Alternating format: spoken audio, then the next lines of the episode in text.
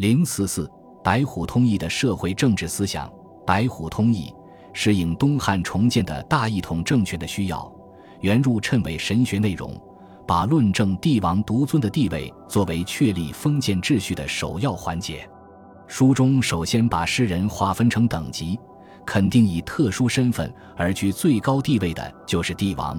天子者绝称也，绝所以称天子者何？王者父天母地，为天之子也。帝王的独尊地位来自上苍的指令，他们受之于天，不受之于人。这与和谐的宇宙秩序相一致，因为君臣法天，许向日月；又与人间伦理秩序完全吻合，因为夫臣之事君，有子之事父。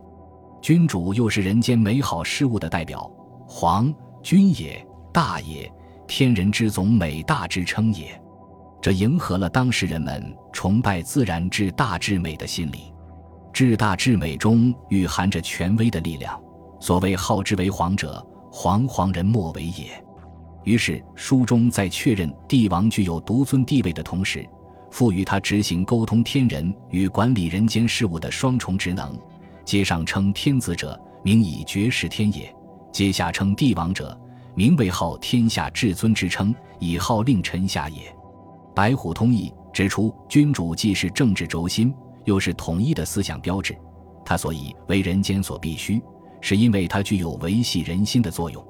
书中强调，余年称公者，原民臣之心不可一日无君也，故余年即位，所以系民臣之心也。这里讲一统尊君，是以帝王作为统一国家的特殊标志，强调中央政权对全国的统一管理。书中论证帝王独尊的突出之点，在于融合当时流行的阴阳五行学说，通过强调五行尊土来比附一统尊君。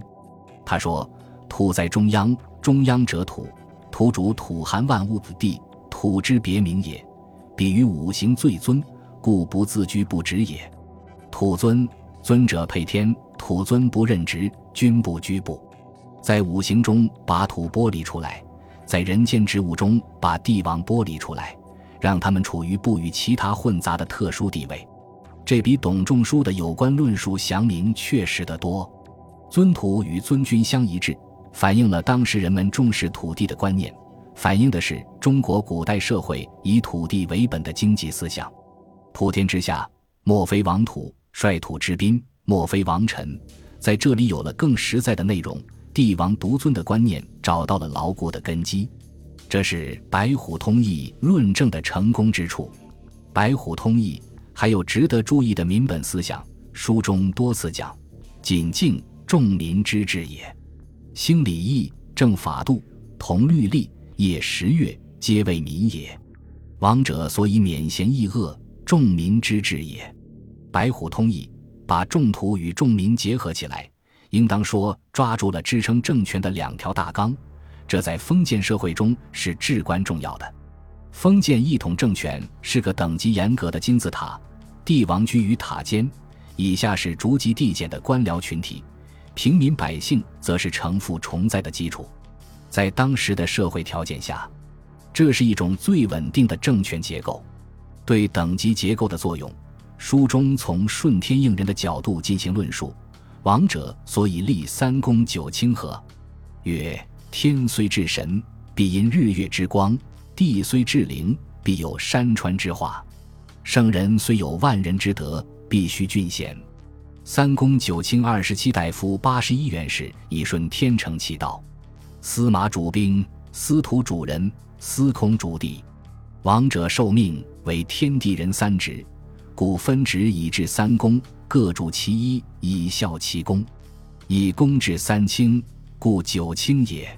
天道莫不成于三：天有三光日月星，地有三行高下平，人有三尊君父师。故一公三清佐之，一清三大夫佐之，一大夫三元士佐之。天有三光，然后能变照，各自有三。法物成于三，有始有终有终，明天道而终之也。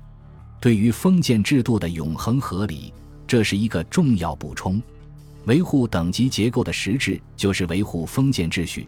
对此封建统治者有着足够的认识，所以他们把治理作乐、建立伦理秩序作为施政的中心环节。西汉武帝时期，董仲舒把儒家伦理原则同大一统封建制度糅合起来，使之与统一政权下的封建等级结构相适应，建立起一套统治中国两千多年的礼制法则。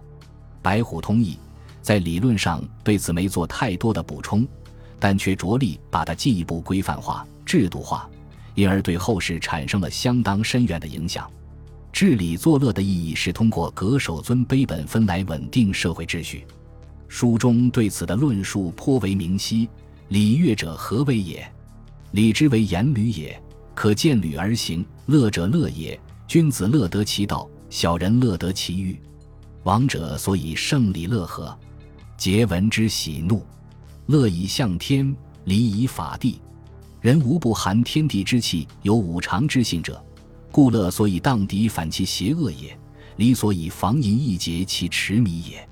故《孝经》曰：“安上之民莫善于礼，移风易俗莫善于乐。”子曰：“乐在宗庙之中，君臣上下同听之，则莫不和敬。”在族长乡里之中，长幼同听之，则莫不和顺；在闺门之内，父子兄弟同听之，则莫不和亲。故乐者，所以重合顺比务使节，节奏何以成文？所以和合父子君臣、父亲万民也是先王立乐之意也。夫礼者，阴阳之纪也，百世之会也。所以尊天的病鬼神，续上下正人道也。礼仪制度是外在的行为规范。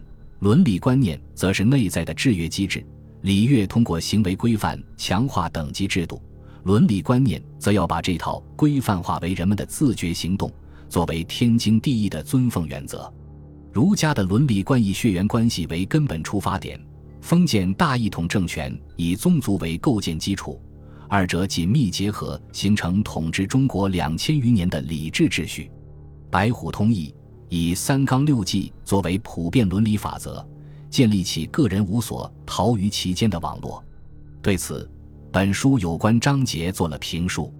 书中论证建立正常的伦理秩序，不但可以出现王道政治的理想局面，而且会因顺应了上苍的意愿而使天人相得，物富民丰，君父有节，臣子有义，然后四时和，四时和然后万物生，有贵贱焉。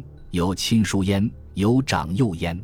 朝廷之礼贵不让贱，所以名尊卑也；乡党之礼长不让幼，所以名有年也；宗庙之礼亲不让疏，所以名有亲也。此三者行，然后王道德；王道德，然后万物成，天下乐之。这并不是一句空言。按照天人合一的宇宙观。以帝王为代表的人间政权是沟通天人的中间环节，所以明天人相向而致使封建统治者的施政纲领。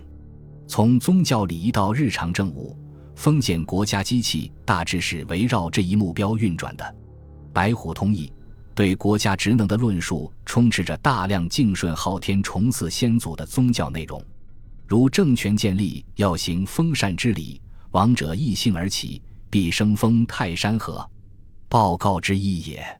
使受命之日改之应天，天下太平，功成封禅以告太平也。中央政府要建灵台，是为了考天人之心，察阴阳之会，魁星辰之正验，为万物祸福。要立明堂，是为了通神灵，感天地，正四时，出教化，宗有德，众有道，贤有能。包有行者也，遇到灾变，不但要检查施政过失，而且要用宗教仪式来攘除。如日时必救之何？阴亲阳也，古用生于社，社者众阴之主，以诸祀迎之，民古公之，以阳则阴也。